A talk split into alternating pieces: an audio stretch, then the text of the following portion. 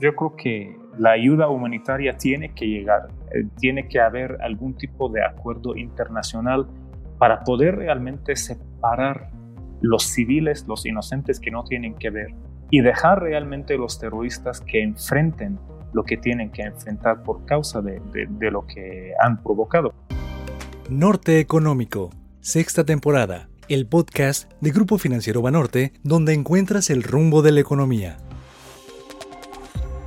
Hola amigas y amigos de Norte Económico, bienvenidos a un episodio más del podcast de Banorte para alcanzar el rumbo de la economía. Mi nombre es Alejandro Padilla, economista en jefe y director general adjunto de análisis.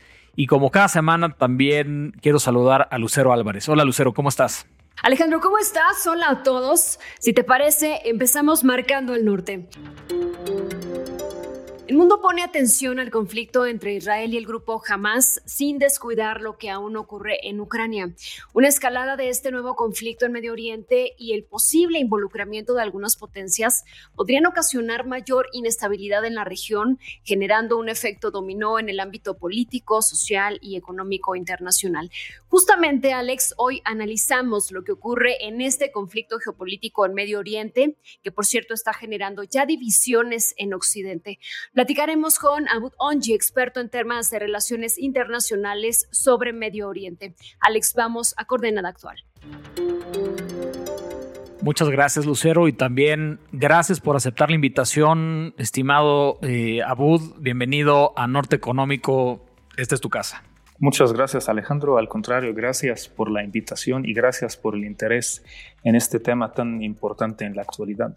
Pues desafortunadamente, eh, de algunas semanas para acá ha habido factores geopolíticos mucho más complicados, ¿no? Este, este conflicto en Medio Oriente. Y la verdad es que queremos aprovechar mucho tu expertise para poder entender lo que está pasando, ¿no? Y, y en ese sentido, creo que a manera de introducción nos ayudaría a todos nosotros y a nuestros escuchas si nos pudieras explicar justo los orígenes o qué antecedentes existen de lo que ya ha sucedido en esta región, porque no es algo nuevo, ¿no? De, hecho, desde que en mayo de 1948 David Ben Gurión proclamó la independencia de Israel en este territorio, pues hemos tenido una serie de acontecimientos sin embargo, pues la, escalada en el conflicto en eh, las últimas semanas ha sido bastante importante y en ese sentido me gustaría que nos pudieras compartir, estimado Abud, pues un rápido, vamos a llamarle así, recuento histórico o por lo menos un marco general de, de antecedentes sobre esta situación, por favor. Con todo gusto, Alejandro. Voy a intentar construir un marco histórico de forma eh, sencilla, sin entrar en tantas fechas, pero eh, quisiera enfatizar dos puntos. El primero, estamos frente de un conflicto de miles de años. Es algo históricamente hablando desde antes de Cristo, tiene sus orígenes. Y lo que voy a hacer durante este marco histórico es usar únicamente hechos aprobados ¿A qué me refiero?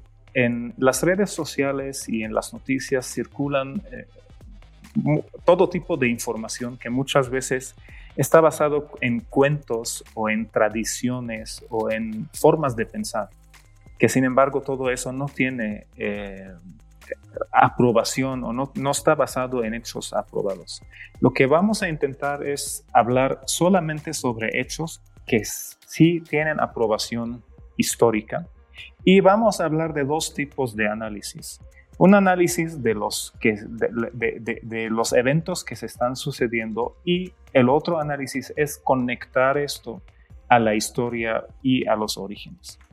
Para empezar, quisiera tomar un punto de referencia conocido para todos. Es lo que hago normalmente cuando platico de la, del contexto de Israel. Y este punto que quiero tomar es justamente el momento de la existencia de Jesucristo en la tierra, sin tener ninguna influencia religiosa. Estamos hablando de una persona que sí hay hechos históricos de que existió y nosotros en nuestra mayoría eh, tenemos formación católica o estamos viviendo en país latino, México, que tiene una influencia católica fuerte. Jesucristo cuando estaba en esa época nos acordamos que eh, el pueblo hebreo estaba conquistado del imperio romano. ¿Te acuerdas, Alejandro, que eh, durante la historia de Jesucristo se hablaba mucho de que los judíos del templo de Salomón, eh, de los romanos, de cómo tenemos que pagar el diezmo a los romanos si son conquistadores, etcétera, etcétera. Entonces estábamos frente a un contexto de conquista. El pueblo hebreo estaba conquistado. Pero bueno, entonces la idea aquí era hablar de que cuando vivía Cristo existían los judíos, Cristo era judío, y aquí es un punto muy importante comentar, porque hubo mucha confusión, confusión. incluso el presidente de Venezuela, eh, Maduro, llegó a decir que Cristo era palestino, eh, eso es totalmente incorrecto, porque Cristo era un hombre hebreo, pero a partir de eso, seguía toda la región bajo la conquista o bajo el gobierno de los romanos. Ahora, ¿cómo llegó el Islam ahí? Porque el conflicto actual está claramente eh, establecido entre dos religiones, entre el Islam y entre el judaísmo. ¿Cómo llegó el Islam ahí o cuándo llegó el Islam ahí? El Islam empezó en lo que es Arabia Saudita actualmente. Estamos hablando de un desierto había muchos tribus en ese entonces. Eh, estamos hablando del año 600 después de Cristo, 600 años después. Cuando llega Mahoma, que es el profeta de los musulmanes, y lo que hace es tratar de unir todos esos tribus que estaban peleando entre ellos en el desierto de Arabia Saudita, existía lo que es la Meca, que es la ciudad sagrada para los musulmanes, y prácticamente lo que hace cuando une y a través de guerras internas entre estos tribus, une a todos y forma lo que es el primer Estado islámico. Mahoma se muere el año 632 después de Cristo aproximadamente. No estoy muy seguro del 32 de la fecha, pero por ahí fallece el profeta Mahoma. Y en ese año eh, perdón, antes, antes de su fallecimiento, eh, llega el país islámico a abarcar prácticamente lo que es Arabia Saudita actual. Después de él, empiezan a decir quién nos va a dirigir, ese pueblo islámico, quién nos va a dirigir, y entra una época, se llama la época de los califatos, que son cuatro personas que gobernaron después de Mahoma y esas cuatro personas este, eh, forman juntos lo que es la época de los califatos y se considera la época más ortodoxa en la historia del Islam. Ahora, aquí, ¿por qué estoy mencionando eso? Porque justo después del cuarto, del cuarto califa, califa quiere decir la persona que gobierna después de una persona. ¿No? Ese es el término califa. El último se llamaba Ali, que era primo de, Mahoma. El problema fue cuando matan a Ali, porque también esos cuatro, únicamente uno de ellos murió por enfermedad y los demás los mataron. Entonces, cuando lo matan, se transforma el poder a lo que es la época de los Omayas, que es un imperio islámico, pero lo gobernó una familia que se apellidaba Omayas, que son lo que representan los suníes en el mundo actual.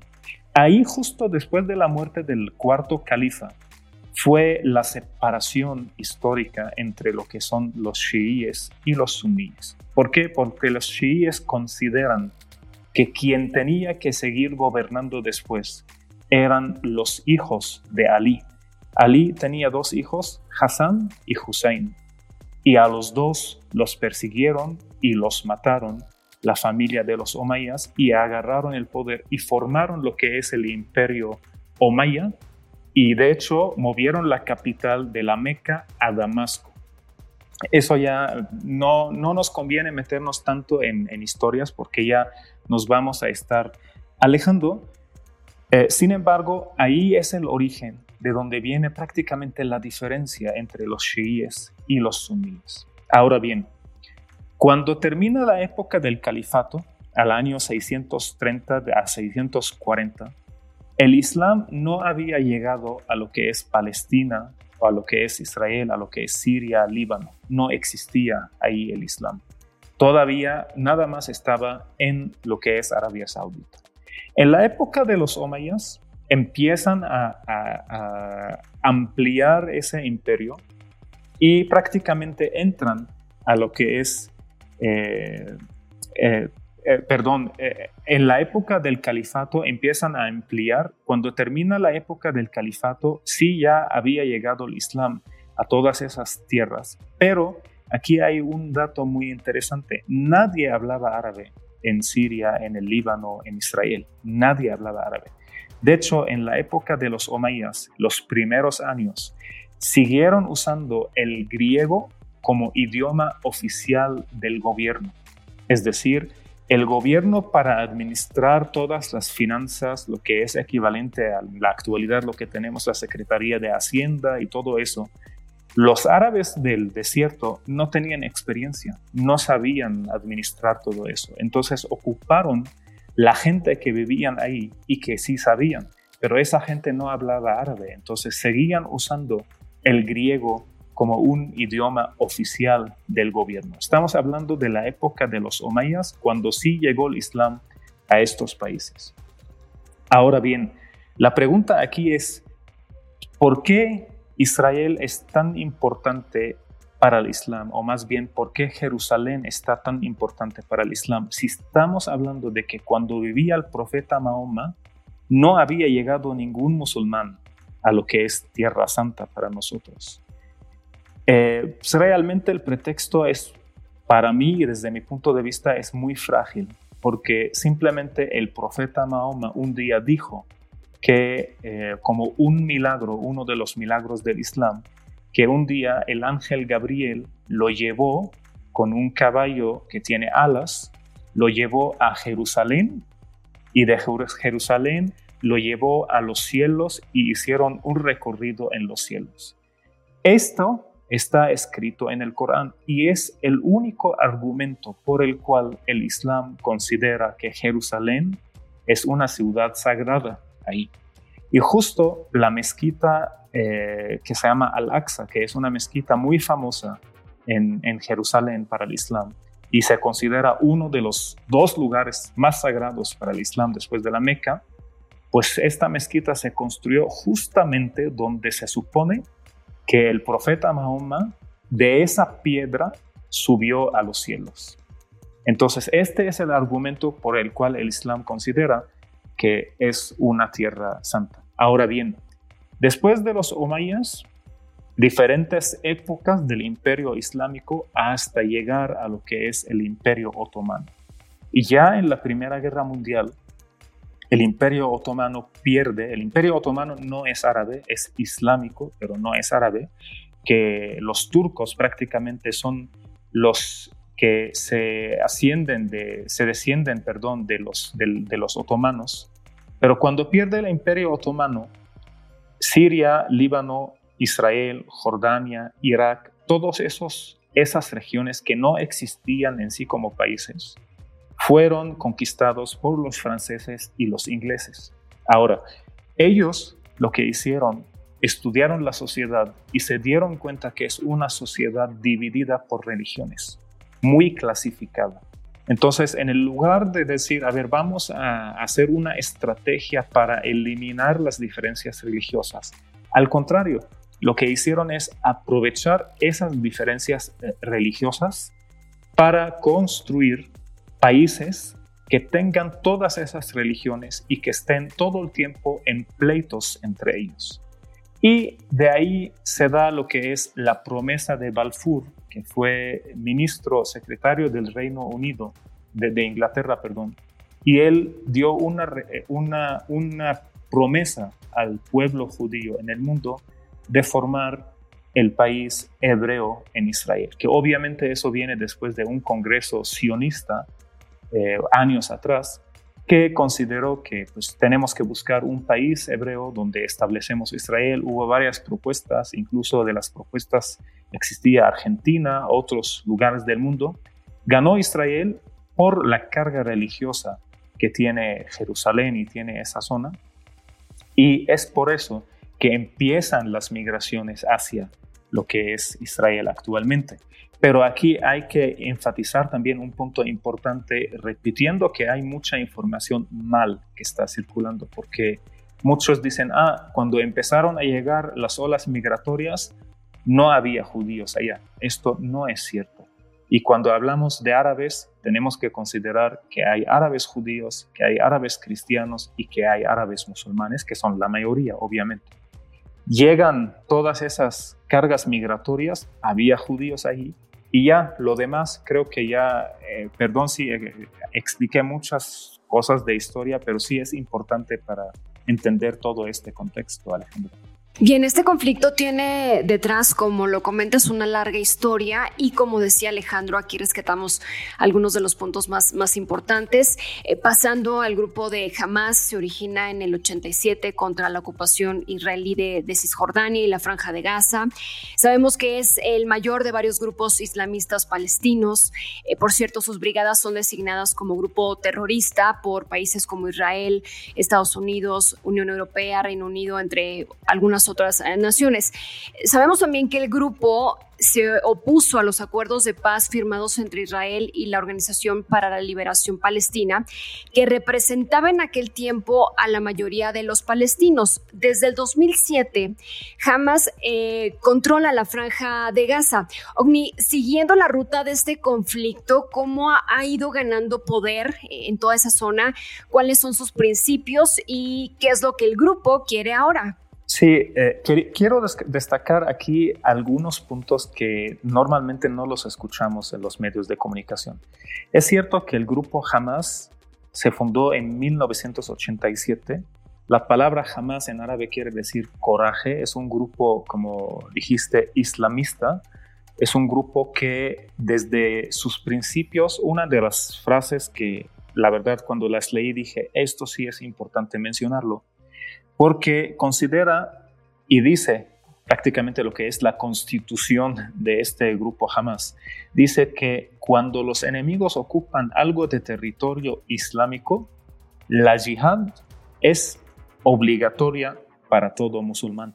¿Qué es la yihad? Es la lucha contra el enemigo, esforzarse en la lucha contra el enemigo. Entonces, el principio de este grupo es que cada musulmán en la tierra es su obligación luchar en contra de Israel y en contra de cualquier país, gobierno o persona que lo apoya, porque Israel, según ellos, ocupó territorio islámico. ¿Por qué lo consideran territorio islámico? Por lo que platicamos de todos esos hechos históricos para el Islam.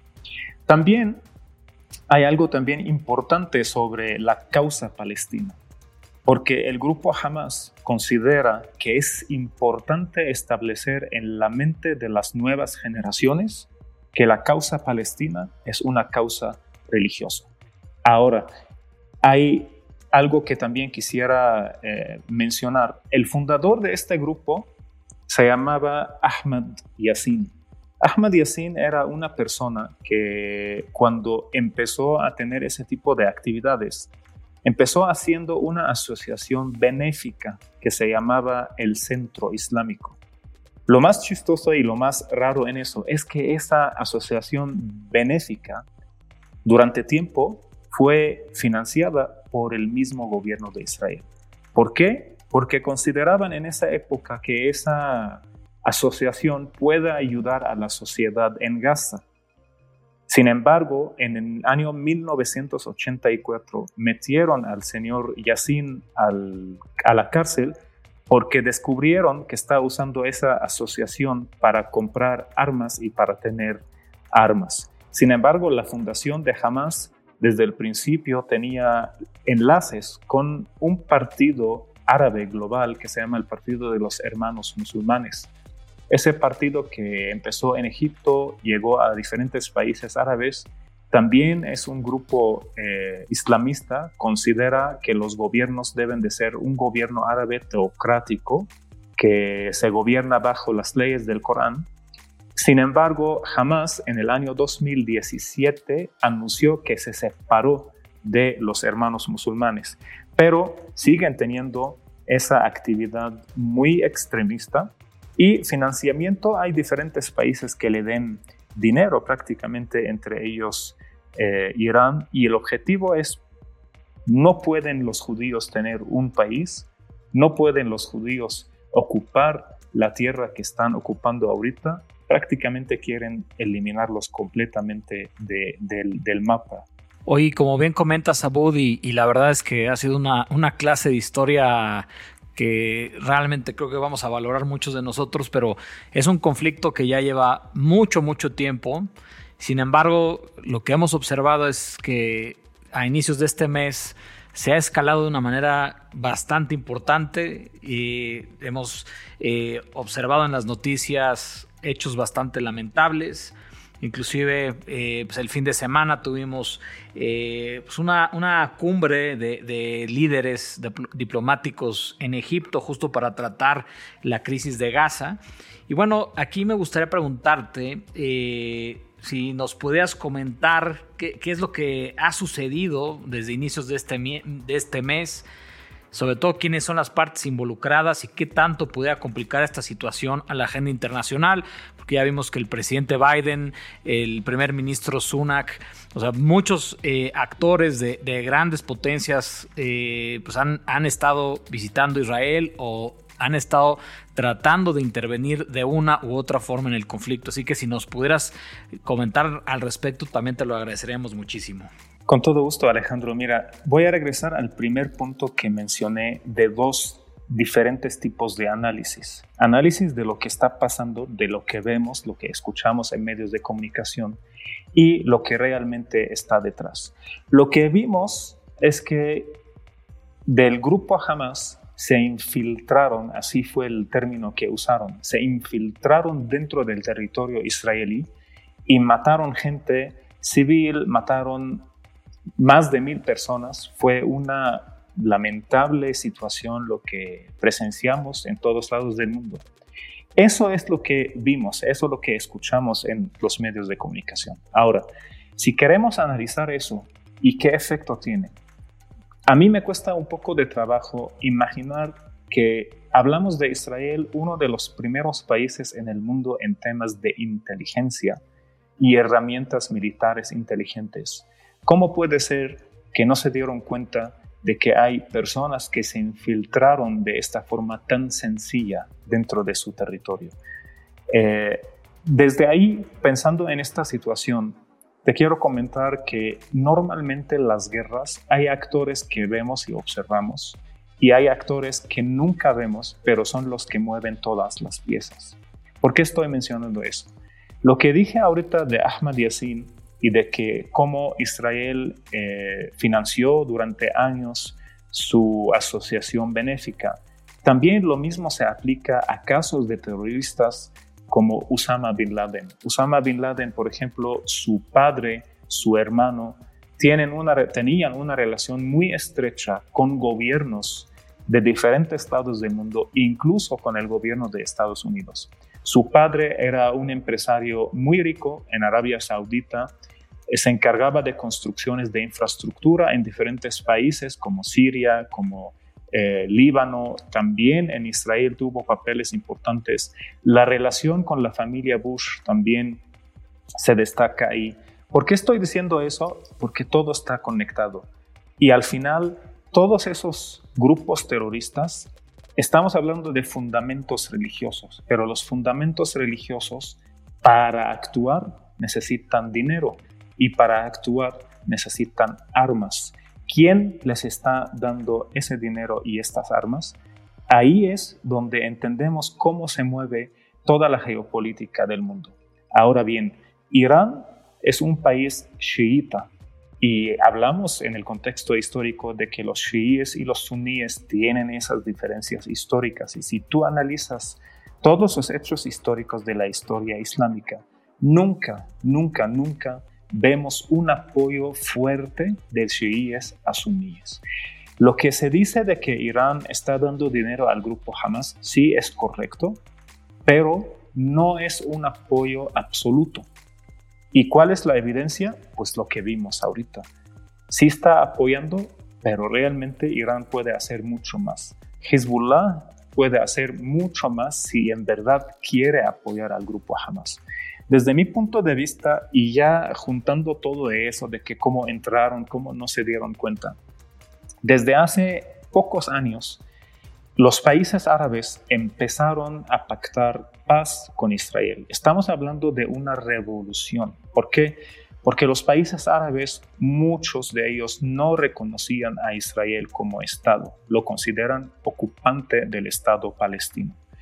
Empezaron Egipto, Marruecos, Emiratos Árabes y justo Arabia Saudita, que supuestamente es el país, país más ortodoxo en el mundo islámico, hace un mes en una entrevista del príncipe heredero aproximadamente, eh, hace un mes, dijo que están avanzando para firmar o para pactar paz con Israel. Si la tendencia internacional por temas eh, de negocios o por temas de paz internacional van hacia eh, tener paz con Israel, el único actor que queda, eh, que queda prácticamente obstruyendo el paso es Hamas, es este grupo terrorista. Vimos lo que pasó en Siria. Los grupos terroristas, al final de cuentas, se dirigen con base a una ideología religiosa, pero hay quien los usa. Y los que están usándolos, cuando ya no, no, los necesitan, prácticamente tienen que quemarlos, tienen que acabarlos. Desde mi punto de vista, lo que está pasando es una acción fuerte basada en acuerdos para eliminar a este grupo y poder decir que ya no tenemos ese grupo fanático, no tenemos ese grupo terrorista, porque la autoridad palestina que gobierna la parte de Cisjordania tiene sus pactos con eh, Israel y con diferentes lados, diferentes países y gobiernos del mundo.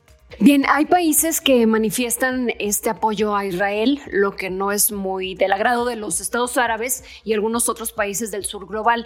Esta división se empieza también a ver eh, cada día en Occidente. Más allá de las causas geopolíticas del conflicto, también se está poniendo en la mesa el tema de la situación humanitaria en Gaza. Onji, ¿qué implica que grandes potencias se estén involucrando en este conflicto? ¿Qué opinas? Mira, es lamentable porque no conozco, eh, nunca he ido a Israel, nunca he ido a Palestina, pero te puedo decir que en las guerras, viendo la guerra como un negocio, porque sí lo es, la decisión económica eh, es lo que dirige la decisión política, eh, hay siempre sacrificios y lamentablemente siempre se sacrifica la vida humana. Te voy a dar un ejemplo no muy lejos de Israel, el ejemplo de Siria. Ahí eh, hubo durante casi 10 años conflicto interno, guerra, muchos civiles perdieron la vida, muchos inocentes perdieron la vida. Y lo que escuchábamos es que se trata de una revolución contra una dictadura. Eso es lo que escuchábamos. Pero la realidad era completamente diferente. Se trataba de grupos islamistas que llegaron de diferentes lados del mundo, incluso desde Afganistán, para hacer lo que es la yihad, luchar contra un gobierno. Un gobierno que supuestamente consideran no es un gobierno islamista, no es un gobierno que eh, dirige según las leyes del Corán. Lo consideraban como un gobierno laico. Y se armó toda la estrategia se financió porque sí es un negocio y ahora, después de tantos años, después de tantos civiles que perdieron la vida, el gobierno sigue y esos grupos terroristas se eliminaron. Ya no existen, ya ISIS, a pesar de que existe en muchas regiones, pero ya no tiene tanto poder como lo que vimos que tenía eh, en la guerra de Siria y antes, en 2003, en la guerra de Irak. Lo que está pasando en Palestina, en Hamas, en Gaza es igual desde mi punto de vista. Los civiles se están siendo sacrificados por fines políticos o por fines económicos. ¿Qué podemos hacer? Yo creo que la ayuda humanitaria tiene que llegar, eh, tiene que haber algún tipo de acuerdo internacional para poder realmente separar los civiles, los inocentes que no tienen que ver, y dejar realmente los terroristas que enfrenten lo que tienen que enfrentar por causa de, lo que han provocado. Porque la guerra, a ver, también lo que está haciendo Israel tampoco es algo eh, bueno matar gente, pero ¿qué puedes hacer en una guerra? Bien, en cuanto al escenario económico, la zona donde ocurre esta guerra es una región petrolera importante y la magnitud de su impacto económico, por supuesto, dependerá de, muchos factores, entre ellos el tiempo que se extienda, de cuántos países se vayan involucrando, sus acciones y, por supuesto, los intereses que llegue a tener cada uno. Eh, hace unos días el Banco Mundial confiaba en el que el impacto económico fuera menor y no tan inmediato como ocurrió con la guerra en Ucrania al inicio, ya que, bueno, dentro de muchas cosas dificultaría a los bancos centrales doblar este esperado aterrizaje suave en muchas economías. Alejandro, se pone atención a la volatilidad, a los precios del petróleo, se está monitoreando la, inflación, tasas de interés, divisas, en fin. ¿Qué opinas del escenario económico? La verdad es que, como tú bien mencionas, Lucero acaba de ser justo este foro anual eh, de las reuniones eh, entre el Fondo Monetario Internacional y el Banco Mundial, en donde pues, prácticamente todos los líderes del mundo se congregan para tocar temas de gran interés para la economía, para los tomadores de decisiones, para aspectos sociales y demás. Y pues una de las grandes preocupaciones que existen eh, para 2024 es que este contexto de elevadas tasas de interés en el mundo, que además ha, ha prevalecido por más tiempo y a niveles mucho más altos de ciclos anteriores, pues pueda tener un efecto adverso sobre la actividad económica y por eso es que hay dudas sobre algunos países que puedan entrar en recesión y si no lo hacen, pues por lo menos que eh, experimenten una desaceleración muy importante. Yo creo que estos aspectos geopolíticos que hemos venido tocando a lo largo de los de los distintos episodios de Norte Económico, pues claramente abonan a un escenario complicado para el 2024 y desafortunadamente con todo esto que hemos estado platicando ahorita con Abud, eh, pues la situación eh, se ha tornado más compleja, se ha incrementado la volatilidad en los mercados financieros, hemos visto un incremento importante en, precios de, de, algunos commodities, como es el caso del petróleo, pues simplemente por la importancia que tiene para la región eh, el, tema del petróleo, ¿no? Entonces, ¿qué pudiera pasar hacia adelante? Dependerá de cuánto dure el conflicto y, cuál es la magnitud del mismo. Lo vimos con el tema de, Rusia y Ucrania, que pues ha durado mucho más de lo que todos eh, teníamos previsto. Y, el impacto pues ha ido diluyendo, al menos en el, en el espectro global. Probablemente esto lo que va a ocasionar es, al menos en el corto plazo, eh, precios de materias primas que se mantendrán elevados. Eso va a ser un desafío importante para la inflación. Una inflación que si bien ha, ha venido bajando en el mundo, no lo ha hecho a la velocidad que todos quisiéramos.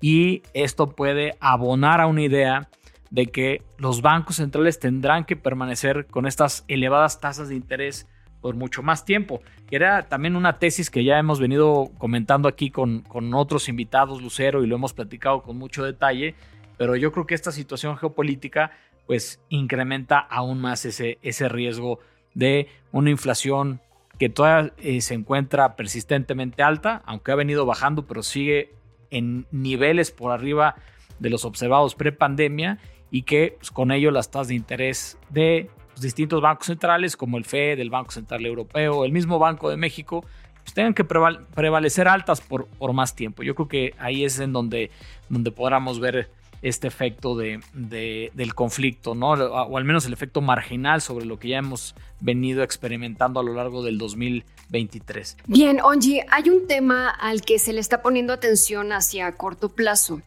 Hace unos minutos eh, mencionábamos que hay especulaciones sobre la posible implicación de Irán en esta ofensiva de Hamas. Por su parte, Teherán eh, sigue negando esta participación, aunque manifiesta este apoyo a la resistencia palestina.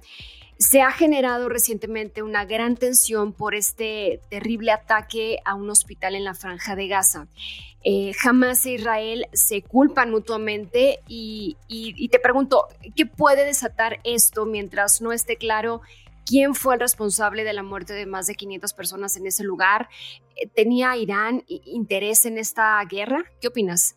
Eh, Irán tiene interés en la guerra siempre y cuando puede conservar la, eh, puede limitar más bien la expansión de Israel. Al final de cuentas, Israel lo que busca es establecer paz, tener un país, un territorio pacífico dentro del territorio de Israel y no tener complicaciones con los países de alrededor. Ahora, con la guerra civil del Líbano, eh, se limitó el ejército libanés. El ejército libanés no tiene fuerza, no tiene aviones, no tiene tanques. ¿Qué es lo que hizo Irán para garantizar que Israel no vaya a expandir más allá de su territorio actual, creó lo que es Hezbollah y lo puso en el sur del Líbano. Hezbollah es un representante de Irán completamente y lo que hace su función es únicamente defender el territorio libanés porque el Líbano no tiene ejército. Es lo que hace Hezbollah. Entonces, el interés de Irán es eso. Si fuera el interés de Irán eliminar a Israel, yo creo que no estaríamos viendo sus acciones que se limitan mucho a palabras nada más ahorita en el conflicto. Vemos al presidente de Irán lo que ha dicho, lo que anunció en diferentes ocasiones de que apoya la, causa palestina, etcétera, etcétera, pero no ha hecho ningún movimiento en su ejército y desde mi punto de vista, de vista no lo va a hacer. Incluso Hezbollah, no estamos hablando de solamente un grupo terrorista limitado, no, es un ejército formado, es un ejército que en el año 2006 pudo enfrentar al ejército de Israel cuando invadió Líbano y llegó a la capital de Líbano.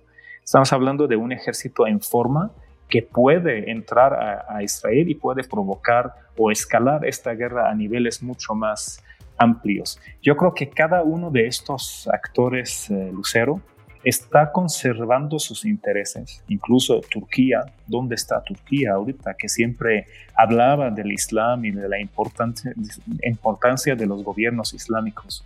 Irán, incluso. Por eso te digo, si vemos la historia, nunca había un apoyo tan fuerte de parte de un gobierno chiita a un gobierno suní. Oye, estimado Abud, pues realmente ha sido muy valioso todo lo que nos has comentado a lo largo de este podcast. Te lo agradecemos muchísimo.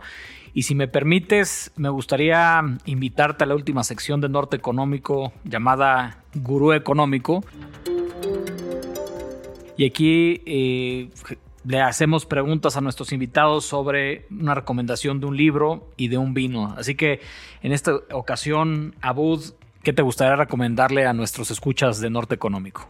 Gracias por la idea interesante porque pues tocaste dos cosas que me gustan, el libro y, el tema del vino. Voy a empezar con el vino porque soy muy fanático a los vinos mexicanos. Eh, y voy a recomendar un vino eh, de Monte que se llama, es un vino tinto Cabernet Sauvignon, es, eh, se llama Calixa eh, de hecho, creo que tiene varios premios. Muy buen vino para los que les gustan los vinos fuertes, un poquito ácidos. Y sobre, sobre el tema del libro, les voy a recomendar un libro que creo que muchos leyeron. Pero si lo leyeron, no pasa nada si lo leen nuevamente con base a lo que platicamos y reflexionar de lo que dice el libro y lo que vemos en la actualidad. Ese libro es El arte de la guerra el arte de la guerra, un libro que considero muy importante para todos nosotros, sea la que sea nuestra profesión. Más que nada porque nos enseña cómo planear la guerra y cómo hacer la guerra. Habla de dos conceptos diferentes entre hacer la guerra y planear la guerra y lamentablemente es también lo que estamos viendo en la geopolítica mundial. Pues muchas gracias, la verdad es que las dos son muy buenas recomendaciones, ¿no? Este, definitivamente creo que es un libro que todos tenemos que leer, el arte de la guerra, ¿no? De, de, de, Sun Tzu y, también eh, yo creo que los vinos de Monte Chanic, pues eh, cada vez han, han, ganado muchos más premios y es una muy buena recomendación para eh, acompañarlo con este podcast que, repito, estoy seguro que va a ser de gran interés para todos nuestros escuchas. Muchísimas gracias, estimado Abud. Eh, fue un gusto tenerte aquí en Norte Económico y espero que esta no sea la última ocasión. Gracias, Alejandro. Gracias, Lucero, por la invitación y por todo. Y yo encantado estaré con ustedes cuando me necesitan. Te mandamos un abrazo. Saludos. Escuchas de Norte Económico. Lucero, muchas gracias por por compartir este tiempo con nosotros. Un episodio yo creo que bastante interesante de un tema que se ha vuelto muy importante para todos los tomadores de decisiones. Una plática enriquecedora, Alex, sobre este tema importante también para todo el mundo. Gracias. Pues muchas gracias a ti también y nos escuchamos la próxima semana con un episodio más de Norte Económico. Un fuerte abrazo a todos. Norte Económico, sexta temporada